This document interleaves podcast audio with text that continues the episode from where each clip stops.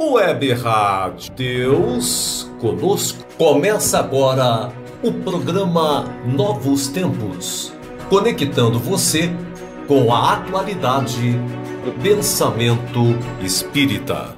Apresentação: Maluce Ferreira, Belmiro Alves e Luiz Henrique.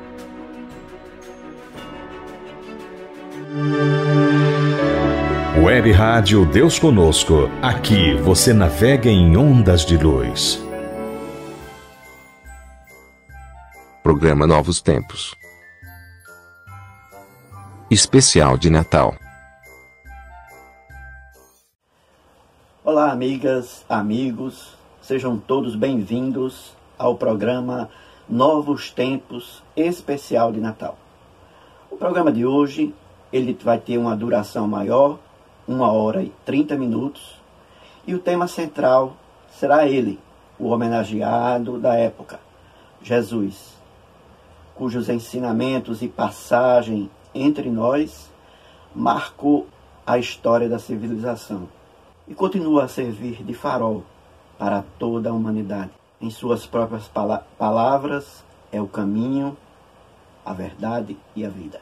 Aproveitem os próximos minutos e participe conosco dessa pequena homenagem, cheia de informação, cheia de emoção, cheia de momentos muito bonitos. O programa Novos Tempos é feito pensando em vocês que nos assistem, que nos prestigiam com sua audiência. Programas Novos Tempos e Web Rádio Deus Conosco. Aqui vocês navegam em ondas de luz.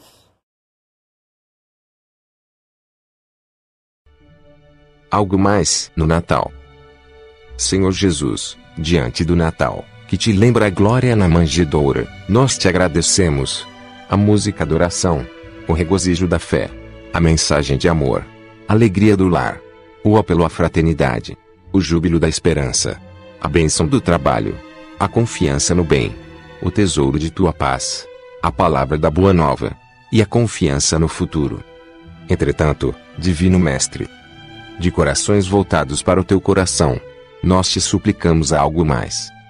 Concede-nos, Senhor, o dom inefável da humildade, para que tenhamos a precisa coragem de seguir teus exemplos.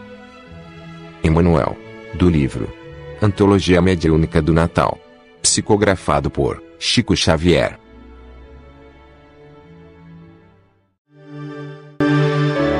Web Rádio Deus Conosco. Aqui você navega em ondas de luz. Novos Tempos. Entrevista. Então, olá, amigas, amigos. É uma alegria imensa começar este programa, programa Novos Tempos. Hoje com uma presença especialíssima, caríssima ao meu coração, muito querida de todos os alagoanos, só para citar Alagoas, porque ela é querida de todo o Brasil. E também de outras, né, de outros países. É, estou falando de Marta Antunes, vice-presidente da FEB, Federação Espírita Brasileira, também responsável pela área de, de unificação da FEB e do Evangelho Rede Vivo. Marta Antunes, muito bem-vinda a este programa. Muito obrigada, Marluce, queridos amigos, amigas, internautas, todos vocês que nesse momento nos escutam. É com muita alegria, realmente, que nós nos encontramos aqui para falar de um assunto tão importante que é o Natal, uma data que nós comemoramos, lembramos da vinda do nascimento de Jesus entre nós. Eu os abraço com, com muito carinho, rogando a Jesus que continue nos abençoando. Ok, Marta, muito feliz, agradecida já pelo seu, por ter aceito o nosso convite em participar conosco desse programa da Web Rádio Deus Conosco, o programa Novos Tempos. E como você falou, Marta, naturalmente que nós vamos falar sobre Jesus. até porque dezembro é um mês de muitas festas, é um mês de muita alegria. É o Natal de Jesus, é o nascimento de Jesus. Mas parece que ele é o menos lembrado. O que, o que você pode nos dizer sobre isso, Marta? O que aconteceu ao longo dos anos para que esquecêssemos o aniversariante? Pois é, é uma coisa que realmente é uma constatação, nós não podemos nem negar isso.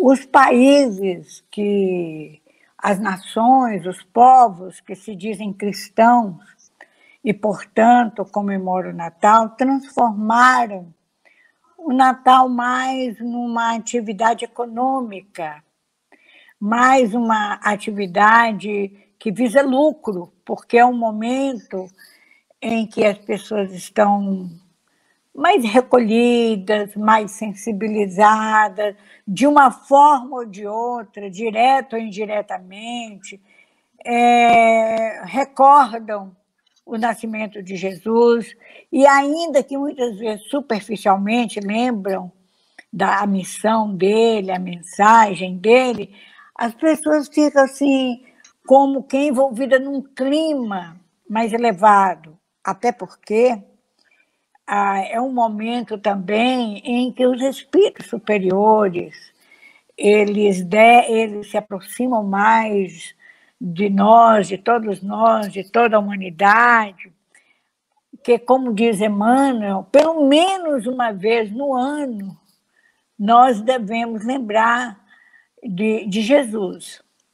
Então, é um momento que eles, esses espíritos, entidades, angélicas, superiores, se aproximam, então cria entre nós um clima de vibração. Infelizmente, é, se transformou no comércio, troca de presentes, às vezes presente caro, às vezes as pessoas fazem sacrifícios para dar a um membro da família um, um presente, se realmente caro, quando é uma contrassenso, né? é um contrassenso, considerando que Jesus, do seu nascimento, a sua crucificação e ascensão, ele sempre mostrou, revelou a necessidade de desapego, de desapego às coisas transitórias, às coisas materiais, a começar pelo nascimento numa humilde manjedoura.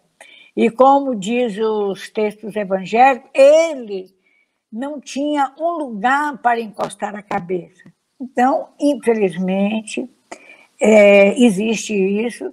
E o que nós podemos dizer é que, apesar de ser algo lamentável, pelo menos de alguma forma estamos lembrando de Jesus.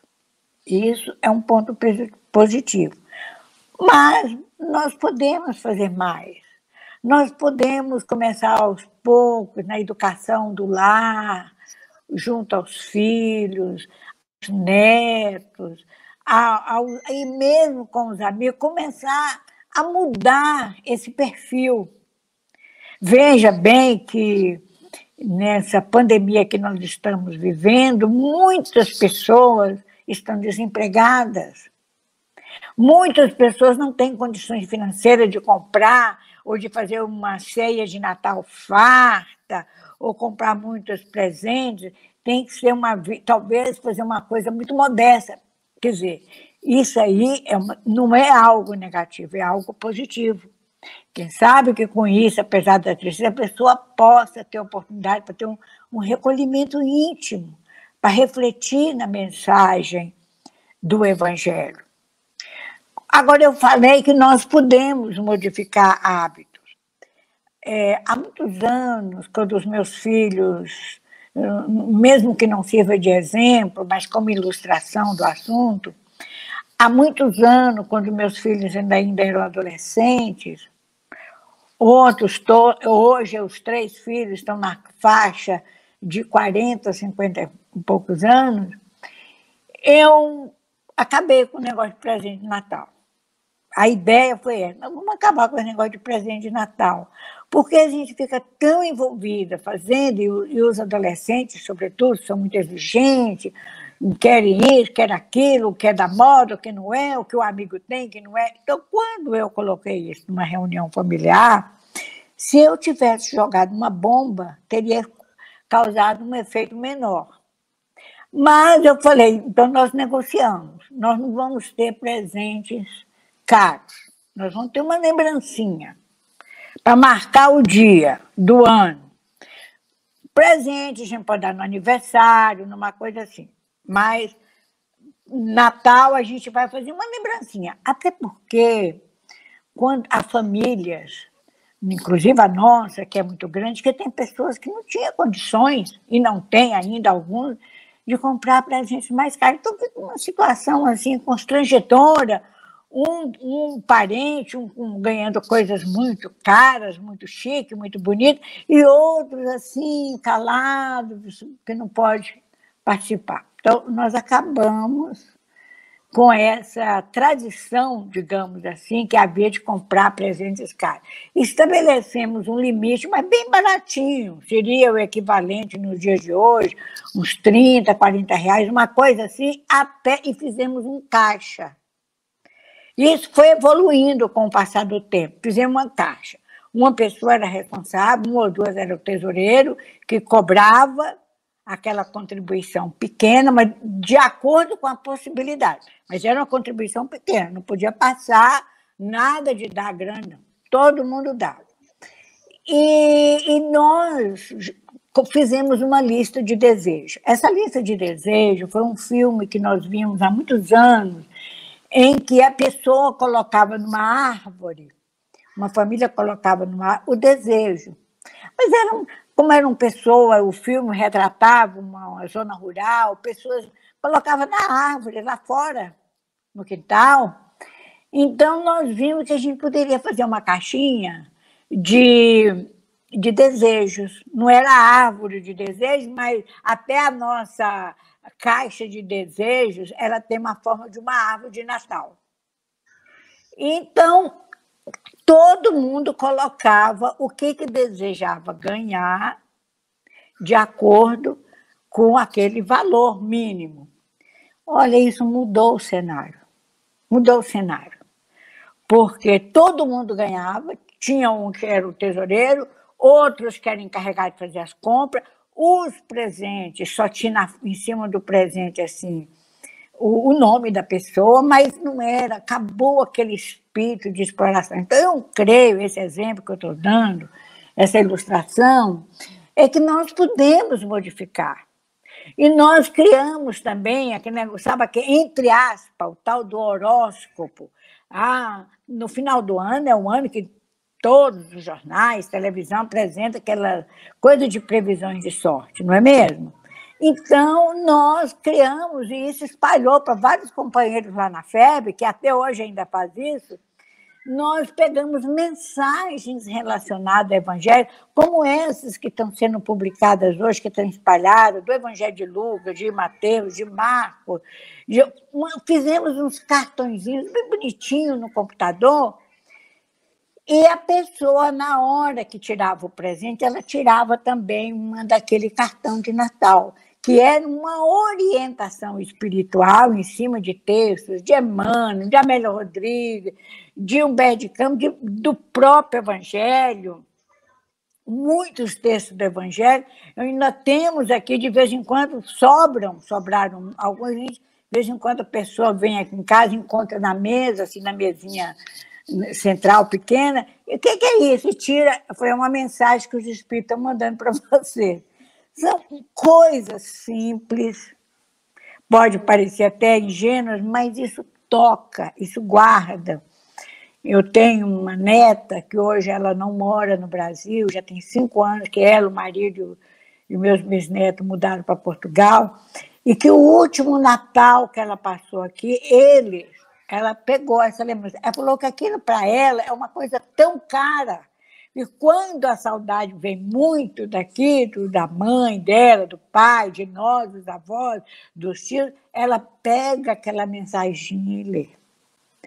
Então, eu acho que tá, tem muito comércio, viu, Marlu? Muito comércio, é uma exploração.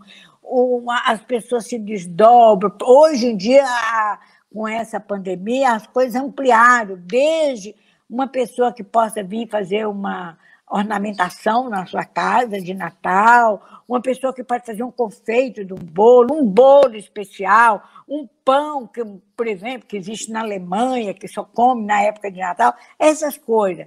Eu não acho que isso seja tão ruim, até porque é uma maneira das pessoas que estão desempregadas ter alguma coisa. Agora, o que é ruim é a exploração. E esquece de Jesus.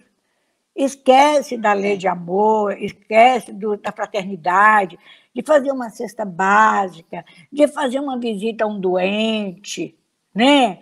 É, pode até fazer essas outras coisas com equilíbrio, sem nenhum exagero, mas nós temos que lembrar que tem muitas pessoas que estão pelas ruas mendigando, pessoas que estão passando muita fome, que estão doentes, que estão nos, nos, hospitais. Hoje a gente não pode visitar os hospitais, mas a gente pode orar, pode fazer uma prece conjunta, a gente pode doar no final do ano, limpar os armários, tirar as roupas, sapato.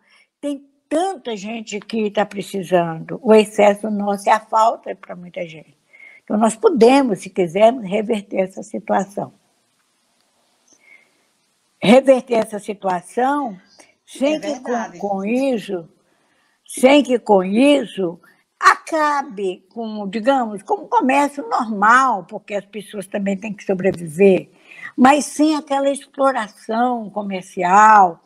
Então, o que a gente vê, com todo respeito às tradições que a gente vê em outros países, é que o Papai Noel, aquela figura, vamos dizer assim, fictícia, supostamente é, fundamentada num monge que era muito bondoso, mas veja que ele era muito bondoso, porque ele ajudava os pobres, os necessitados, na sua igreja, o São Nicolau, ele se transformou em Papai Noel, uma coisa assim que, que passou a ser maior do que Jesus em alguns lugares. Isso é que nós devemos, inclusive como espírita, eu conheço muitos católicos que já mudaram muita maneira de agir no Natal, conheço irmãos evangélicos que também mudaram muito. Então, acho que aos poucos a gente vai nos empenhando e vamos melhorando, maneirando e considerando Jesus. É verdade, Marta. Você falou coisas aí muito importantes, né?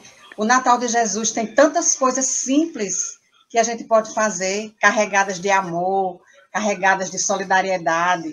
E a é. gente não devia ser Jesus, né? Afinal de contas, ele é o Messias, ele é o é. modelo e guia, né? Então a gente não podia esquecer Jesus, né? trazê-lo é. para dentro de, de casa, é, pelo menos no, em dezembro.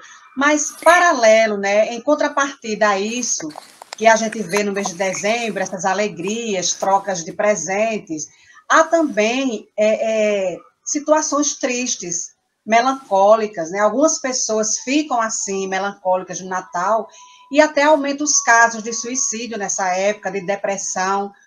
Por que isso ocorre? Se estamos diante de tantas vibrações e lembranças positivas de Natal. Talvez seja, aumenta, assim, realmente, na época de, dessas festividades, elas aumentam, assim, as taxas de suicídio, e também de depressão. Depressão e suicídio. Geralmente o suicídio ocorre em decorrência de uma depressão. Não necessariamente, mas está bem, estão ambas bem ligadas. O que acontece é que essas pessoas, elas já trazem dentro de si uma, uma digamos assim, algumas dificuldades. Elas já trazem. E quando chega nesse momento em que ela percebe, ela se sente muito solitária. O deprimido, mesmo que esteja rodeado de pessoas, ele é uma pessoa que se sente só, só no mundo. É uma coisa é, assim peculiar, é uma coisa característica. A pessoa deprimida, por mais envolvida, por, pode ter uma multidão à sua volta, mas ela se sente só ela é tomada por uma tristeza profunda. E tem outras característica. Então, quando vê aquele momento de festividade, todo mundo rindo, no final do ano, nas repartições no, no, de pública, profissionais, ah, aqueles amigos secretos, troca de brincadeiras, de presente, as pessoas se reúnem para fazer um lanche junto, mesmo nas nossas casas espíritas, cada área comemora, faz o fechamento do ano, do, da, das atividades do ano, se reúne, confraterniza. Esse ano está mais difícil por causa da, do isolamento social, né? Nós não, não tem nada presencial. Mas mesmo assim, é, há, muitas casas espíritas estão fazendo kit, comemora com os funcionários, com os amigos. Então, essas pessoas deprimidas ou que têm ideação suicida, são pessoas assim que têm uma amargura muito profunda.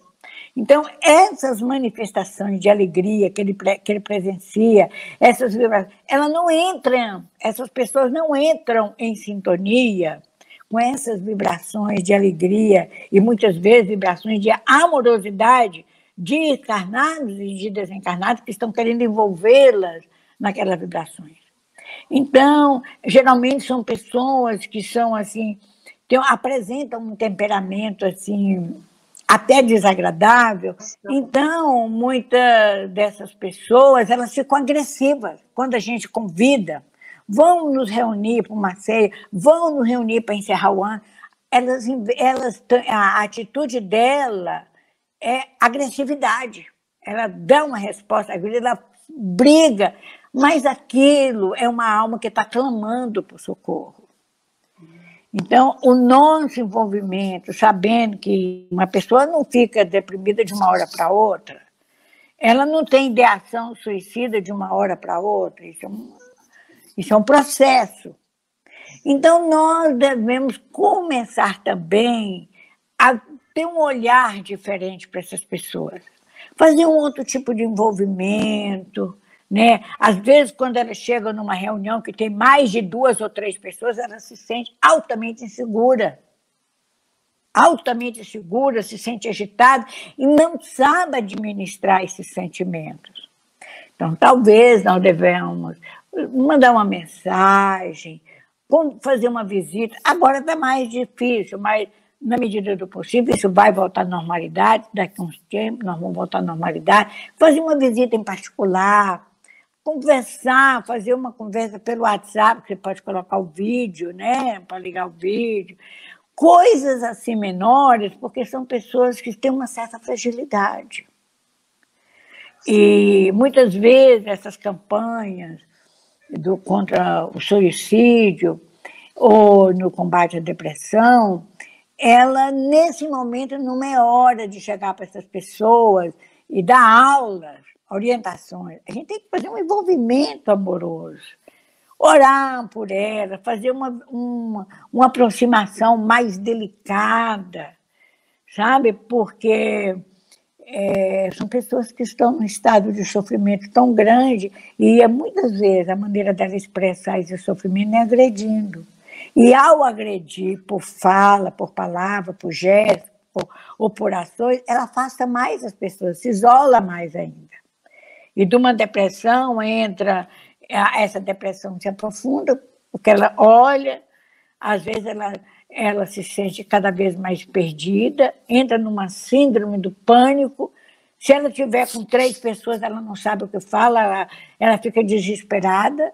Se tiver que chorar, ela, ela fica extremamente envergonhada porque tem que chorar. Coisa que, que a gente, a gente chora, a gente, Quer dizer, as pessoas que não têm essas ideações, ou que não estão tá passando por esse processo, chorar, abraçar, até fazer um pouco de descanso, chamar atenção, faz parte, ninguém liga. Acha normal. Mas para essas pessoas, elas têm uma autocrítica, um autocontrole muito grande. Então, nós temos que fazer uma abordagem diferente. Aliás, Marlúcia, eu acho, é uma ideia que me ocorre sempre, que nós, nas casas espíritas, na instituição espírita, nós deveríamos fazer mais seminários, mais reuniões de estudo, virtuais ou não, que tratasse dessas questões. E podia ver do ponto de vista de um especialista, do psicólogo, um psicoterapeuta, do médico, mas também chamar a contraparte de um trabalhador, de um espírita, da visão espírita, porque se ficar só uma conversa de especialista, um grupo pequeno que vai entender, mesmo que aquele especialista tenha um cuidado de falar numa linguagem para o grande público.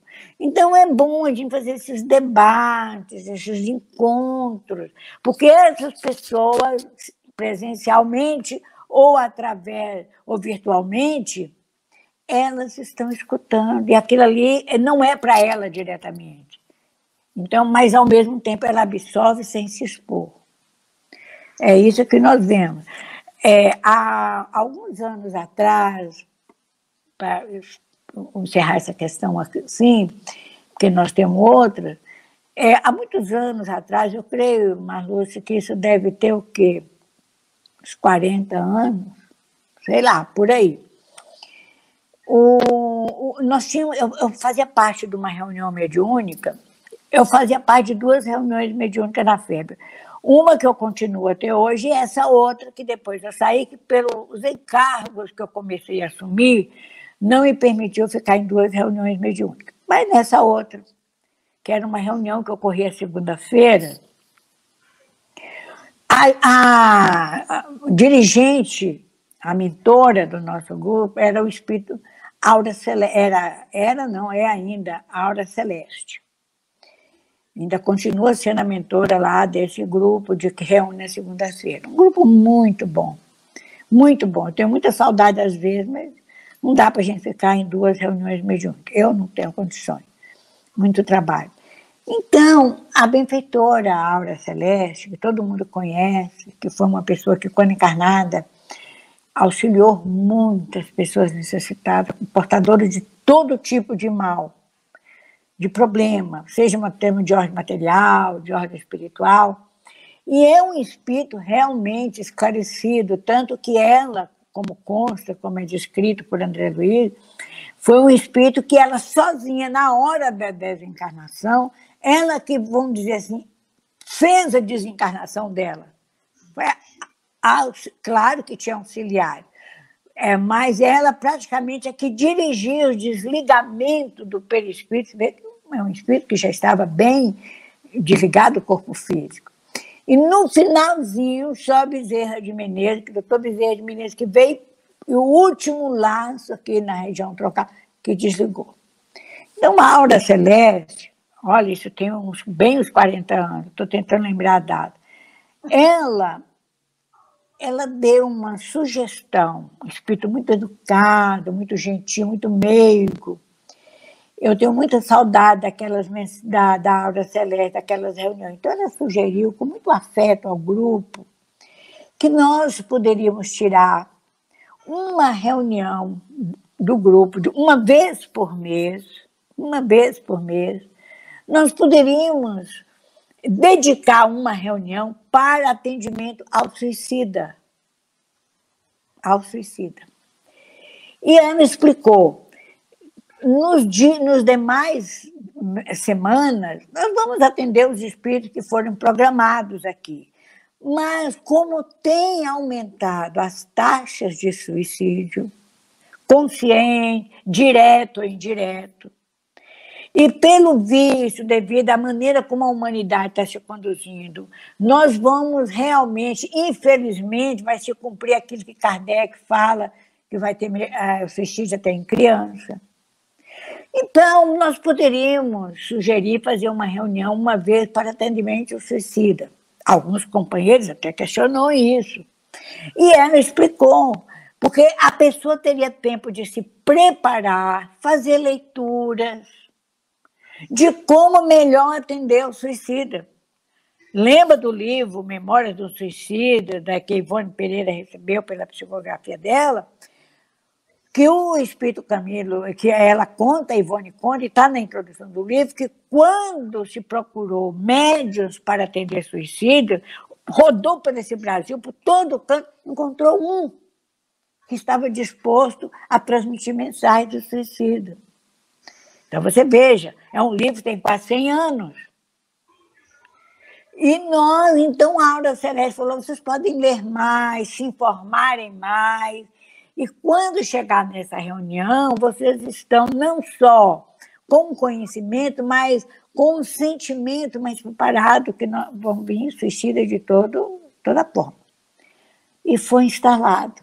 A dirigente do nosso grupo, a pessoa muito querida ao nosso coração, muito amiga nossa, ela criou essa reunião. Depois, um outro grupo na FEB criou também. Aliás, nós temos três grupos lá na federação, porque a FEB tem reunião mediúnica de segunda a segunda. Só domingo que não tem.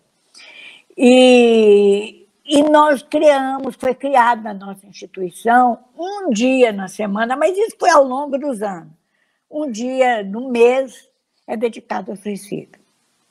Você não sabe o que, que isso representa. O que, que uma reunião dessa natureza, o bem que faz para nós e o quanto nós aprendemos. Inclusive, tem reuniões dessa natureza que são altamente especializadas, que vêm equipes que para com, uma, com equipamento, com instalação de equipamento, vem benfeitores, vem espírito que a gente não, nem consegue perceber a grandeza. É uma emoção. Então, é uma maneira também de nós prevenirmos, porque não só previne, que vai auxiliando, e cada um de nós é um multiplicador onde nós estivermos, no ambiente da família, no ambiente profissional, nós temos uma ideia que a gente pode ajudar, nós temos uma maneira de entender, uma visão que podemos ajudar os outros, certo? E e não, não, não, não, com isso muda, nós nos mudamos, nós, como participantes da reunião, mudamos e começamos a interferir no meio ambiente mudar. E realmente eu me lembro de alguns casos de suicidas, daqueles em processos dolorosos, é uma dor profunda. Muitas vezes leva duas, três, às vezes quatro reuniões para aquele mesmo espírito ser beneficiado pelas irradiações, porque quem vai fazer o trabalho todo é ele, o espírito de melhoria, e o plano espiritual com os espíritos. Então, é isso que eu queria dizer. Porque nós não temos tempo, porque tem um outro caso que eu presenciei muito interessante, mas isso fica para outra oportunidade. Maravilha, Marta. Quanta coisa a gente pode fazer pelo outro, né? Pode, pode fazer Quanta pelo outro. Coisa. E a gente, às vezes, fica se perguntando assim, mas eu não posso fazer mais nada, eu já estou precisando, né? Mas quanto amor a gente tem para dar. Em relação assim, ao que nós estamos conversando, né, que é o mês de dezembro, o Natal, o nascimento de Jesus, qual o significado do Natal para o espírita? Bem, é o espírita. Certo.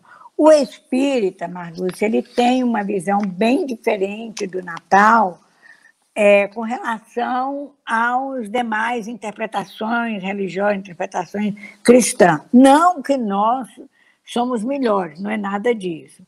Mas é que como o espiritismo, a prática espírita, ela não não está envolvida com rituais, ela não está envolvida, não temos teologia, não temos hierarquia sacerdotal, então nós não temos culto externo, então é mais fácil para nós é, ter uma visão do Natal, do nascimento de Jesus, diferente. Na verdade, não é um pouco, não, é bem diferente.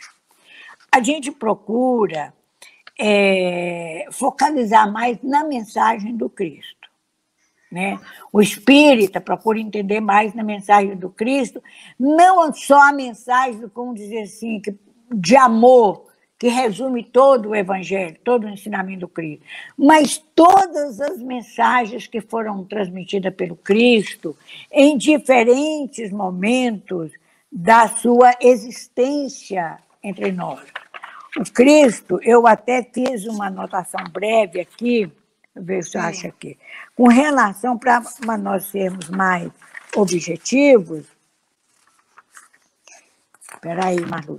Então, nós é, nós realmente temos uma, uma. a começar pelo nascimento de Jesus. Olha, o gay modelo da humanidade terrestre.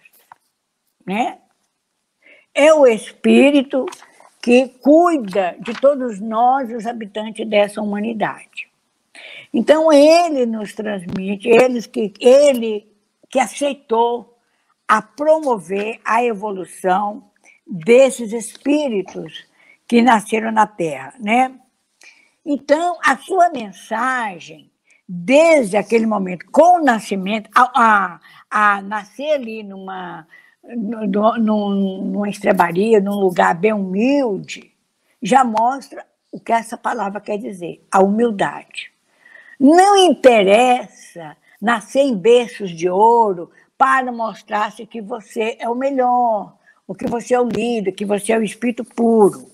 Isso é a primeira constatação que o espírito faz e também por a humildade. Então, a primeira lição, a primeira lição da mensagem do Cristo é relacionada à humildade. Então, nós precisamos trabalhar esse conceito, essa virtude, essa virtude chamada humildade. Essa é a primeira coisa. Então, o espírita, nós espírita, podemos não exercer como esperava que exercesse. Mas nós temos consciência que a primeira lição da mensagem do Cristo é justamente a da humildade.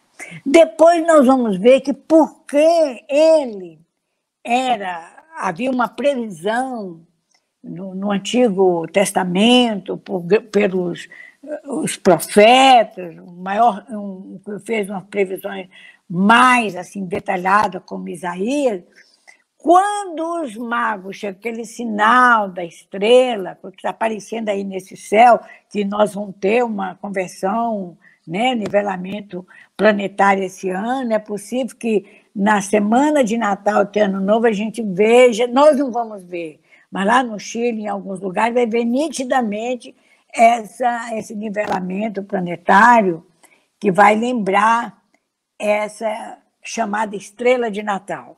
Então, quando os magos, que na verdade eram sábios, possivelmente vieram da Pérsia, e vieram, chegaram em Jerusalém, e procurar Herodes, Herodes ficou, pronto, eu vou perder o poder. Vai chegar esse Messias, eu vou ficar destronado e ver. Presa às coisas do mundo, à política do mundo, pronto, já ficou com medo de perder o poder, vou perder o poder, e não, e mandou e falou para os sábios. Mas não era à toa que eles eram sábios. É, quando vocês encontrarem a criança que a estrela mostrou, o sinal do céu mostrou, você nos procura que nós queremos conhecer. Mas, na verdade, ele não queria conhecer. Ele queria identificá-lo para eliminá-lo. Infelizmente, Herodes era uma personalidade que a história relata como bem cruel.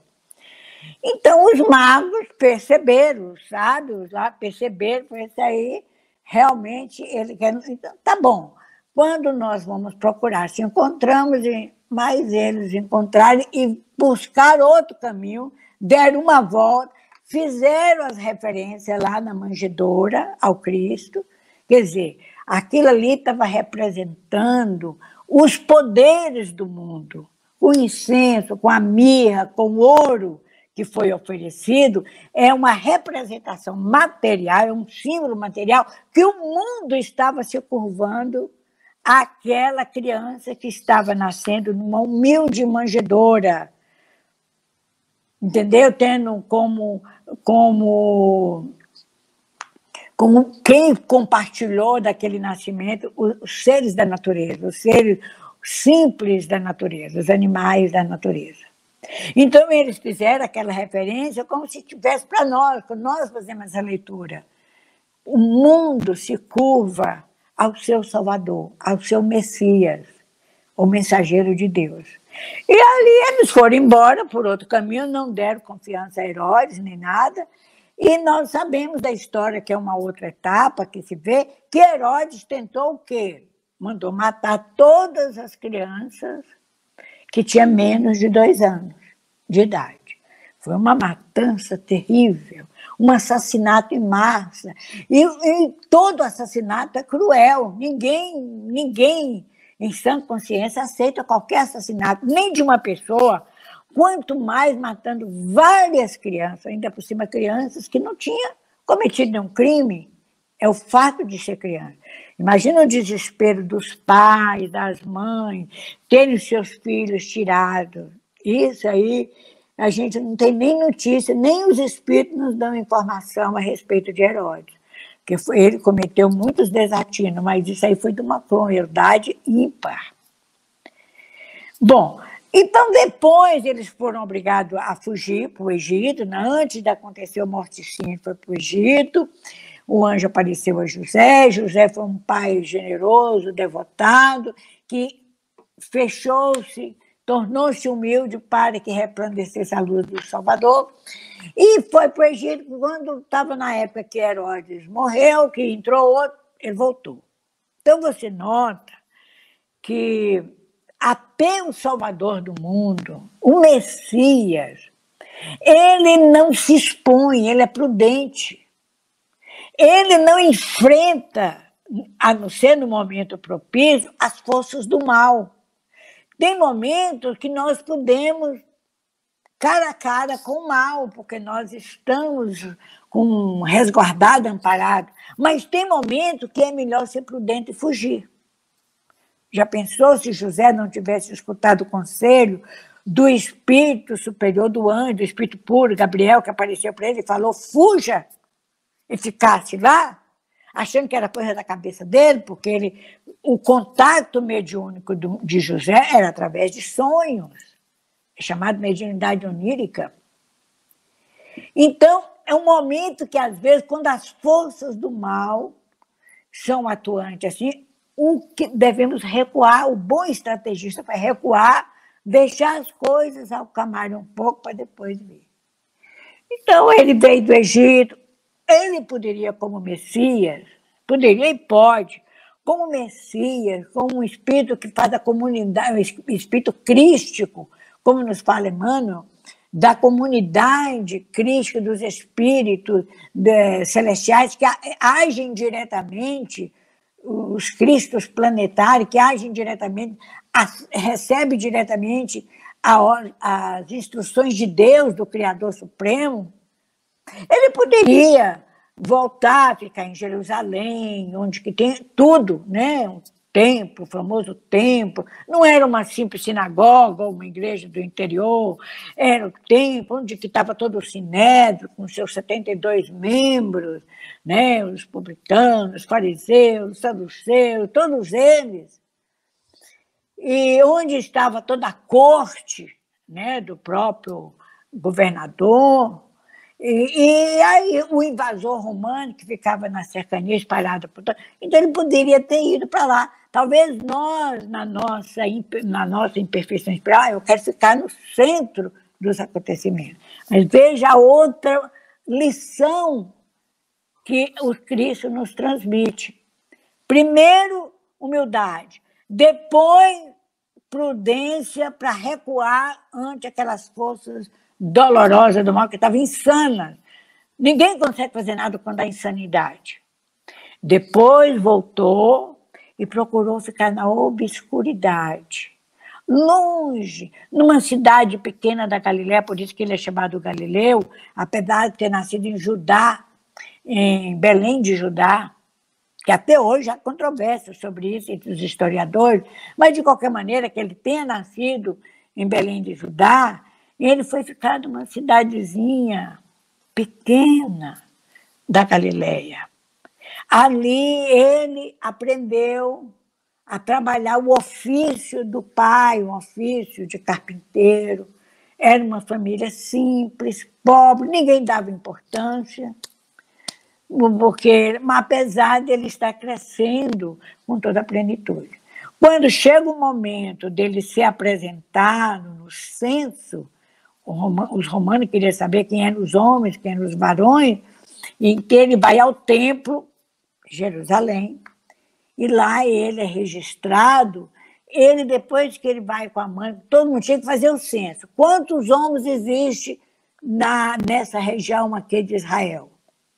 Era os romanos que estabeleceram isso. Foi lá no templo. E lá aconteceu coisas fenomenais esse encontro no templo. Ele era um adolescente ou um pré-adolescente, uns falam 12 anos, uns falam que era adolescente um pouco mais velho. A verdade é que nós não sabemos. E lá ele se depara com o Simeão, que já é idoso, que tinha um, um espírito tinha prometido para ele que ele iria, antes de morrer, que ele iria ver o Salvador do mundo, o Messias, e na hora, naquela multidão, porque era uma multidão entrando, ele localiza Jesus. E tem até chamado Cântico de Simeão, em que ele reconheceu pela vibração amorosa que vinha daquele coração. Entendeu? e ele era cego diga-se de passagem, Simeão cego. Então ele reconheceu para aquela vibração e ele dá graças a Deus, o cântico dele dá graças a Deus, que ele, no meio daquela multidão, ele encontrou o Messias. Depois, então, é outra lição. A Ana, a profetisa, que também estava ali, que fala, que encontrou, o, que viu, que estava vendo a, o Messias divino, o, qual é a lição que nós espíritas extraímos disso? Que para reconhecer o amor maior, para reconhecer o bem, você basta ter o coração. É pelo sentimento, é pelo sentir que percebe. Não é quem vem todo vestido de roupas chiques, roupas muito caras, de marca, como, vinham, como a gente via em todas as épocas, aquelas pessoas de luxo, coberto. Não. No meio de uma multidão, o bem se destaca. E o bem incomoda. Porque ele chama atenção sem fazer barulho. E ele incomoda porque o mal sabe, o mal sabe perfeitamente, tem consciência que ele vai deixar de existir e o bem reinará. É por isso que é esse combate. Porque ele sabe que o bem vai vencer ele, e a ele luta. Quando Jesus volta, eles voltam, que fez lá o registro no tempo, a identificação ficou registrado, ele conversa com os doutores, e os doutores ficaram encantados com a sabedoria daquele menino. Então, ali já estava mostrando, além do bem do amor, estava mostrando também o quê? Sabedoria. Não é conhecimento, sabedoria os doutores da lei, os anciãos possivelmente, que falavam de uma passagem do Antigo Testamento, Cristo, o menino Jesus, analisava e proferia com a sua linguagem de adolescente, mas que revelava sabedoria, que encantou. Eles ficaram pasmo encantados com a sabedoria. Então, nós temos vários momentos né, em que ele vai mostrando, depois ele, quando ele fica adulto, quando ele se submete às regras do mundo, tem que batizar, aceitou João, perguntaram para João, você é o Messias? Não, eu não sou Messias, eu sou aquela voz que clama no deserto e que vim para preparar o caminho do Salvador, do Messias.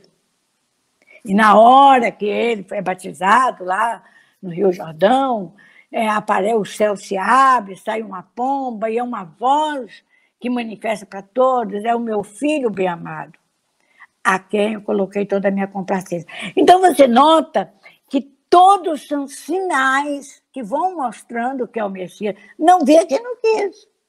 Mas ele sempre naquela simplicidade santa, que daí ele sai vai para o deserto, onde fala que ele foi tentado, mas não é que ele foi tentado, ele era um espírito uma envergadura do Cristo, não é tentado mais. Muitos de nós, com a imperfeição que nós temos, nós já não somos tentados em muitas coisas, mas era porque ele mostrou o combate do bem e do mal. Está bem declarado naquela passagem, quando ele se retirou para o deserto. E aí nós vamos. Depois ele começou a escolher os apóstolos, chamando para ser pescadores de alma e vai mostrando que né, vão pescar as almas para ir para o caminho do bem. Depois vem a morte de João Batista, que ele fala que dos nascidos de mulher era o maior dos profetas, e foi o último profeta judeu, ainda que a Bíblia dos judeus não coloca ele como o último do profeta, mas João foi o último do profeta judeu. E aí, ele, ou então, mais que a gente pode pensar, ele era uma transição entre o Velho Testamento, o Antigo Testamento e o Novo. E depois nós vemos o Sermão da Montanha, que vem a plataforma dos ensinamentos dele. Quem ler bem e assimila bem o Sermão da Montanha, conhece a mensagem do Cristo, que ele vai trabalhar nessa mensagem durante três anos. Até o momento, até a crucificação, depois a, no sepultamento e depois a sua ascensão ao céu. O tempo todo ele está trazendo uma mensagem de amor, uma mensagem de superação dos obstáculos, dos mais difíceis, os mais dolorosos, da intransigência, do ódio, da perseguição, do crime, da indiferença. Ele vai mostrando, não só através de palavras, mas através de exemplos. Porque ele não seria chamado Messias, ele não seria ser um representante de Deus, um guia modelo de uma humanidade, se ele ficasse só na verbalização. Ele tinha que exemplificar. E para ele, foi um sofrimento que nós não temos nem como dimensionar o tamanho do sofrimento para ele, porque nós, imperfeitos, a gente sofre com coisas bem menores. Imagina um espírito puro, um espírito de evolução crística. Mas ele se submeteu, porque precisava dar o exemplo. Então, para o espírita, ela é uma mensagem, ela é dirigida, portanto, não somente a nós espíritas. Então, se ela fosse dirigida só a nós espíritas, já não seria uma mensagem universal. Como ele fala a lei de amor, mas fala também da lei de amor, justiça e caridade. Ela aplica a todos os povos. Então é por isso que nós temos uma plena convicção, como fala Kardec, todos os demais espíritos subsidiários da codificação, que um, no futuro a humanidade terrestre será aceitará a, os ensinamentos do Cristo, aceitará. A humanidade aceitará, porque são verdades universais que impulsionam a nossa evolução espiritual. Não são mensagens para um grupo de pessoas, para uma igreja, para um povo, não, é para a humanidade. São leis básicas que estabelecem a evolução intelectual e moral. Então, é isso aí, Marluce. Basicamente é essa. A gente, a gente, ficaria horas falando. Eu ficaria sobre... mesmo. Nós ficaríamos horas me ouvindo é, falar mas sobre o tempo... Jesus, né? Das é. histórias de Jesus. Você fica falando aí e a gente se transporta para aquele tempo. tempo. É maravilhoso. É maravilhoso.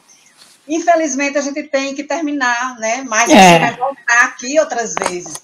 Então, a gente já fica assim, grato por esse momento tão rico. E assim, Marta, para a gente finalizar, é, sendo Jesus o aniversariante né, do mês de dezembro, é, que presentes nós deveríamos oferecer a Jesus? Eu sei que Jesus não precisa de presente, mas que presente ele gostaria que nós oferecêssemos a ele? Você já falou vários aí, né? Eu vou resumir no só, nos tornar pessoas melhores. Muito bem, Marta, isso mesmo. Nossa, que coisa maravilhosa. Olha, a gente fica assim, encantada com, com a sua presença, né? com a sua fala. Você, você é, é, transborda emoção, sentimento, amor quando fala de Jesus. E eu ficaria aqui horas só ouvindo você. Mas a gente agradece a sua presença no programa Novos Tempos e passamos para as suas considerações finais.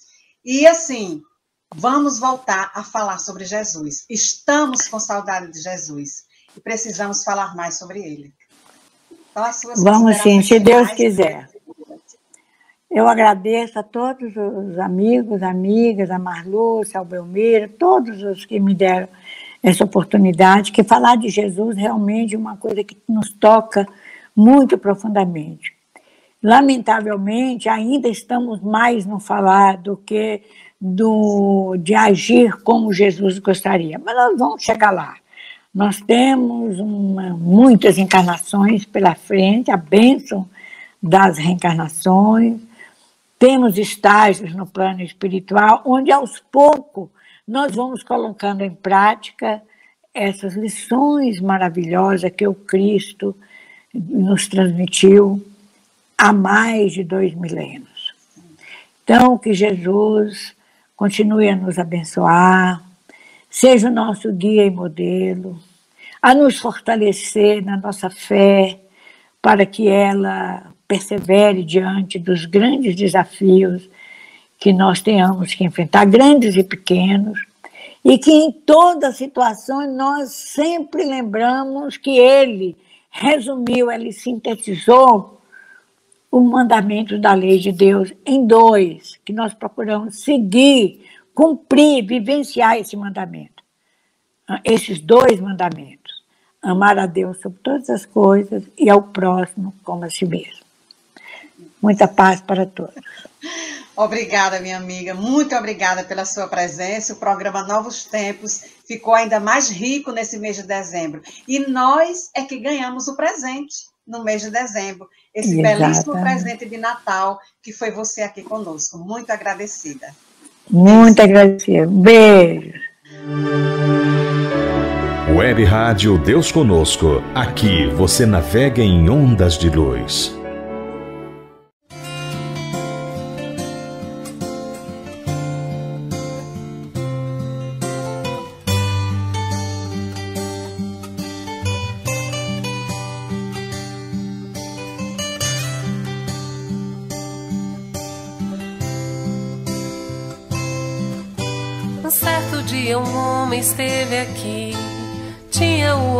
Mais belo que já existiu.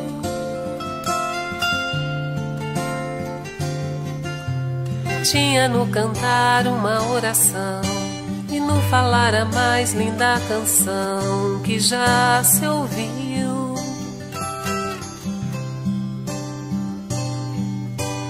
Sua voz falava só de amor Todo gesto seu era de amor e paz, ele trazia no coração.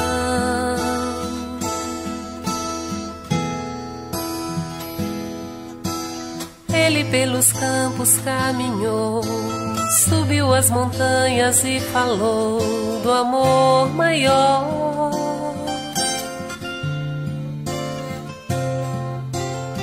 fez a luz brilhar na escuridão, sol nascer em cada coração que compreendeu.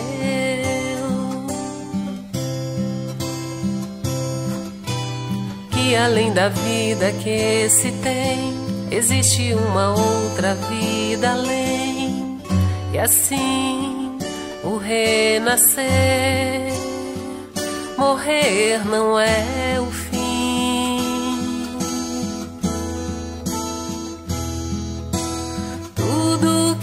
que ele deixou não passou e vai sempre existir.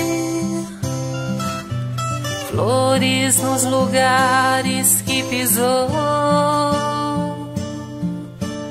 e um caminho certo para seguir.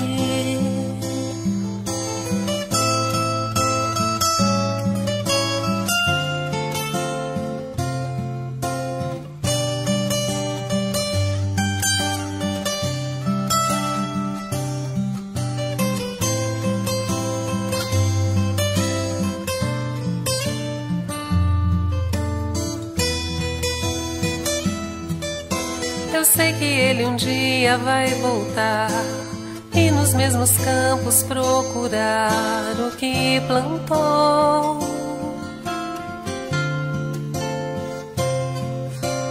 E colher o que de bom nasceu, chorar pela semente que morreu sem florescer.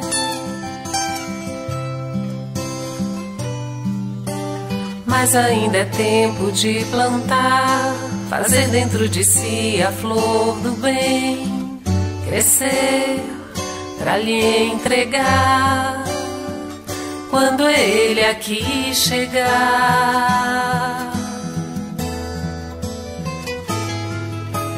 Tudo que aqui ele deixou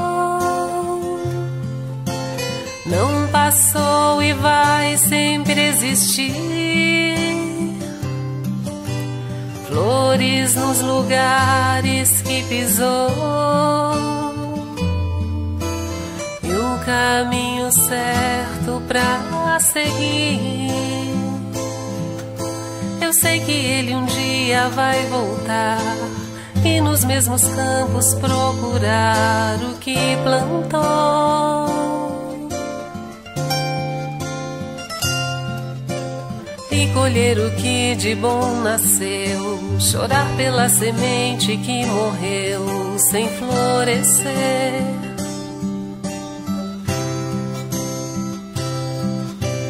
Mas ainda é tempo de plantar, fazer dentro de si a flor do bem, crescer para lhe entregar quando ele aqui chegar.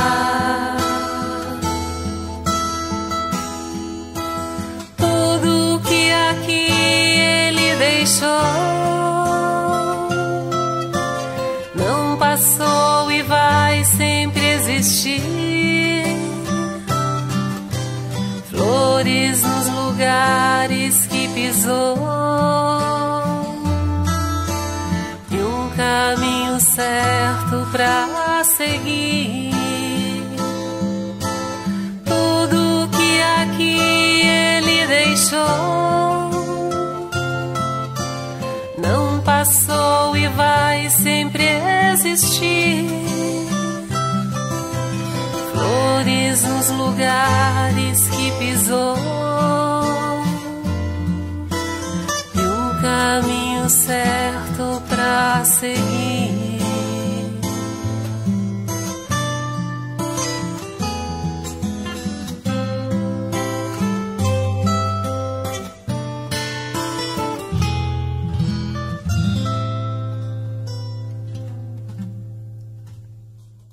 Programa Novos Tempos, conectando você com a atualidade do pensamento espírita. Web Rádio Deus Conosco. Aqui você navega em ondas de luz. Programa Novos Tempos, especial de Natal. O programa de hoje é muito especial vocês sabem onde eu estou? Isso mesmo, Belém da Judéia. Foi aqui nessa pequena cidade que há mais de dois mil anos nasceu uma criança muito especial. Ele é tão especial, ele teve e tem tanta importância para a humanidade que dividiu a história entre antes e depois dele. E olhe que essa divisão não foi ele que fez. Foram as pessoas que reconheceram a sua importância. Isso mesmo, essa criança é Jesus. Seu nascimento havia sido previsto por vários profetas no Velho Testamento. Uma dessas profecias dizia: Tu, Belém, tu és a menor entre as milhares da Judéia. De fora ele virá até ti, para ser o soberano de Israel. E ele assim o será, como no início, por todos os dias da eternidade. Mas essa história não começa aqui. Ela começa um pouco antes, em outra cidade. E é isso que vamos contar nesse programa. Então, roda a vinheta! Começa agora. Dicas para a turma jovem. Apresentação: Luiz Henrique.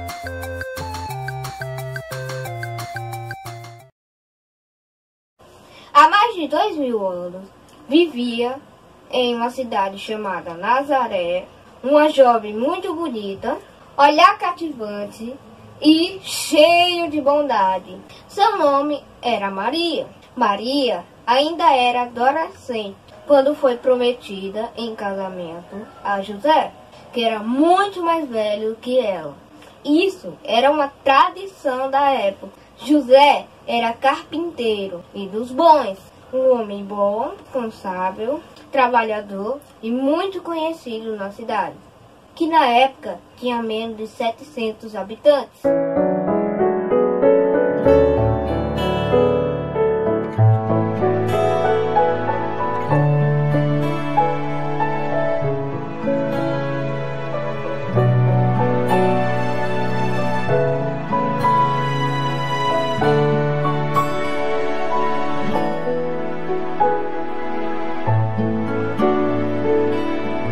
Olha o que foi, meu bom José, se apaixonar pela donzela, dentre todas a mais bela de toda sua Galileia. Casar com Débora ou com Sara, meu bom José, você podia e nada disso acontecia. Mas você foi amar Maria. Você podia simplesmente ser carpinteiro e trabalhar sem nunca ter que se exilar nem se esconder com Maria. Meu bom José, você podia ter muitos filhos com Maria e teu ofício ensinar como teu pai sempre fazia.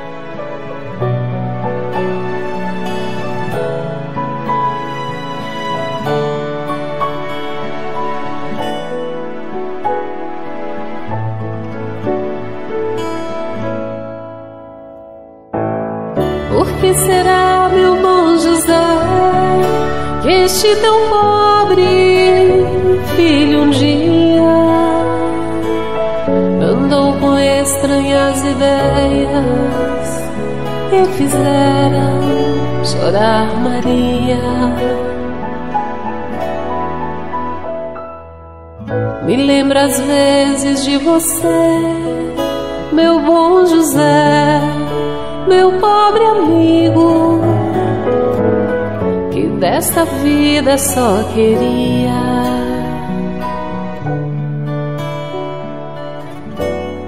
Ser feliz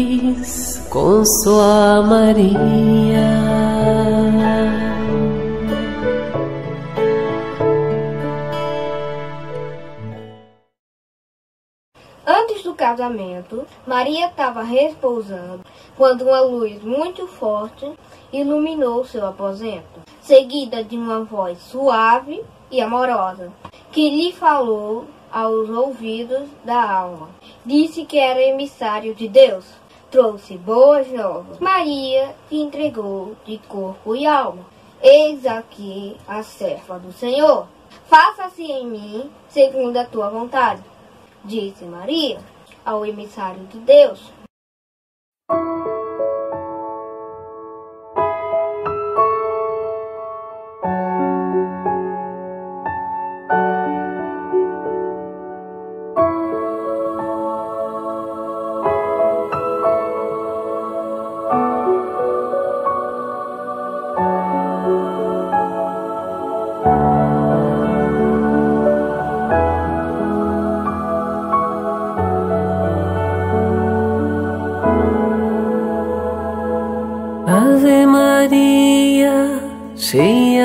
Graça, o Senhor é convosco.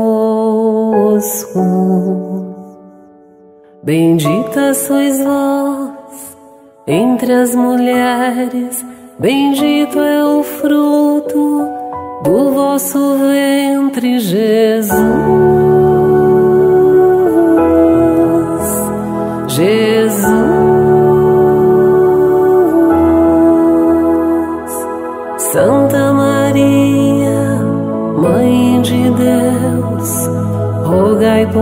Nós, pecadores,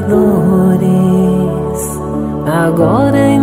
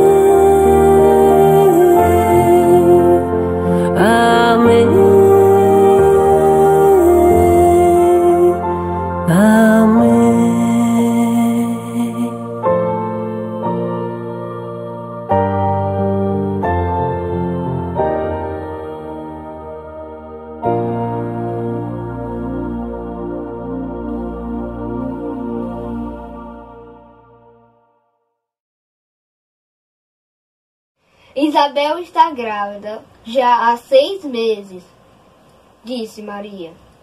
Mas como? respondeu a mãe dela. Ela já é muito velha. Eu devo ir visitá-la, respondeu Maria. E foi levada à casa de Isabel. E quando chegou lá, ao encontrá-la, disse: Algo ainda mais maravilhoso vai acontecer.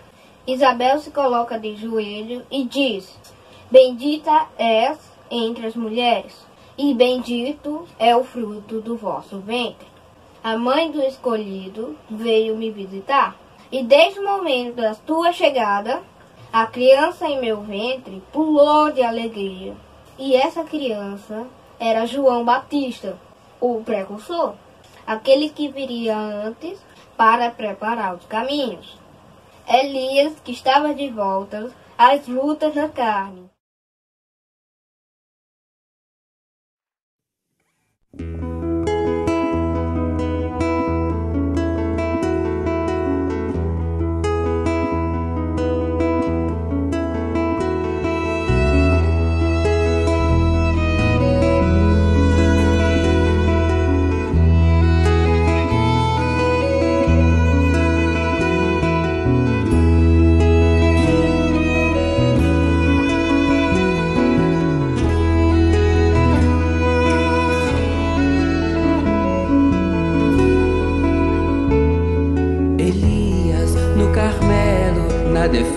brisa do dourar Ateia fogo às toras Condenando os adoradores de Baal. Eiro João Batista Na aurora do Evangelho Clama a todo o povo O arrependimento dos homens Pois já vem o Messias.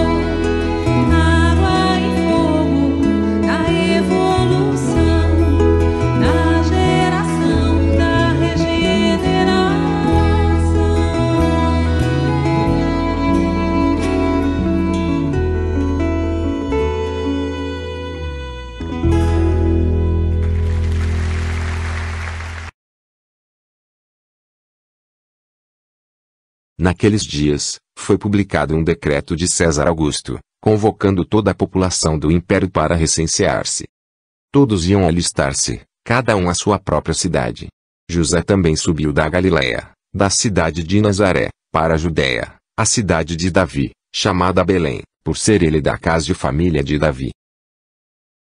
A viagem de Nazaré para Belém foi muito dura. Foi 160 quilômetros de muita dor e desconforto para Maria, que estava prestes a dar à luz. Chegaram com muitos custos, as estradas muito ruins, e quando chegaram, as hospedarias estavam cheias. Não havia lugar para passar a noite e para cuidar de Maria. Por fim, conseguiram um local, uma gruta, onde guardavam os animais, mas era quente e seguro. E Maria já estava em trabalho de parto. A criança iria nascer. E foi ali, naquele lugar humilde, em meio aos animais, que nasceu o maior de todos os seres que pisou na terra, o Messias prometido, o nosso Redentor.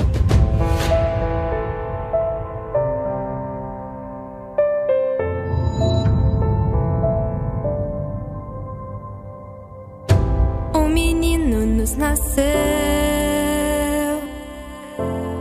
um filho se nos deu, veio trazer salvação.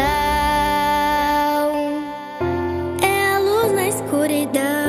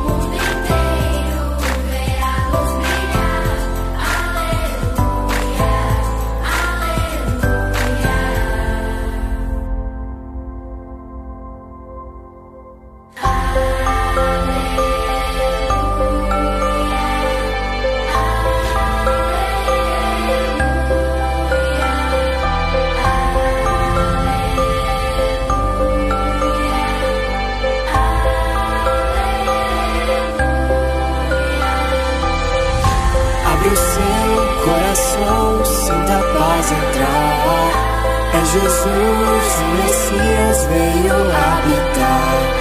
Esperança que invade o Natal chegou. Com sua luz sobre nós, vamos adorar.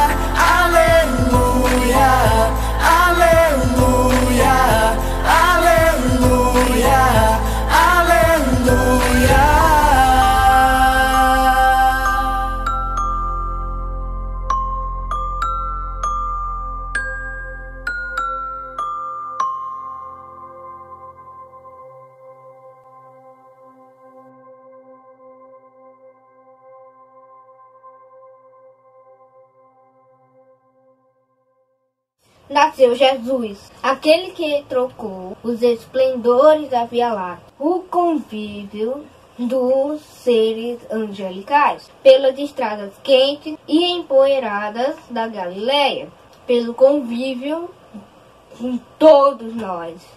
as ovelhas que o Pai lhe confiou. O divino pastor estava entre nós.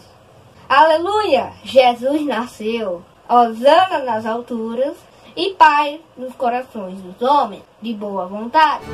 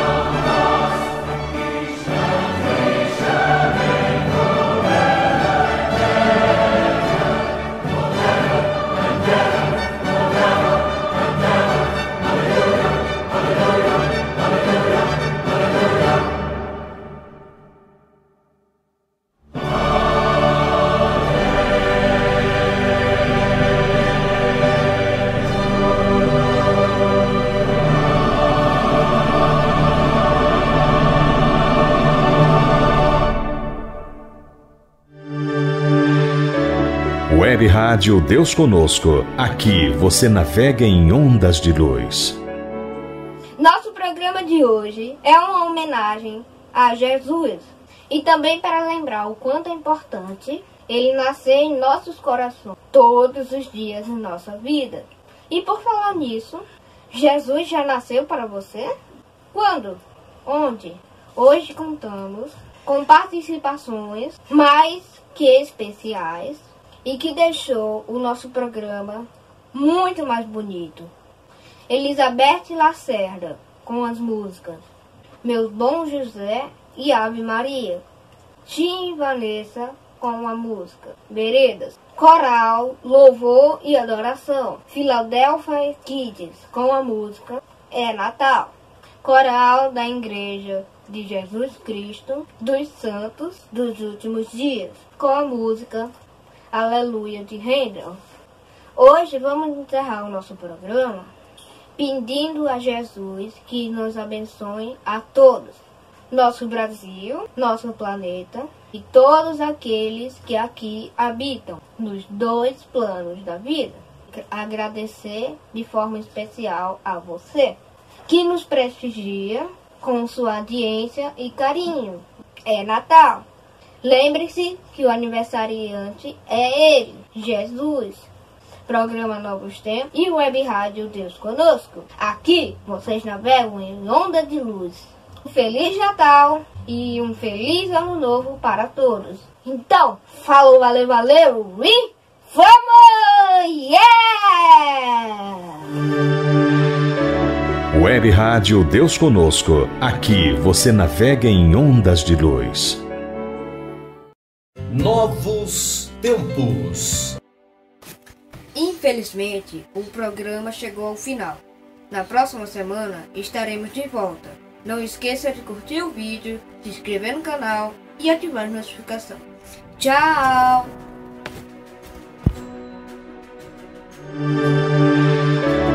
Web Rádio Deus Conosco. Aqui você navega em ondas de luz.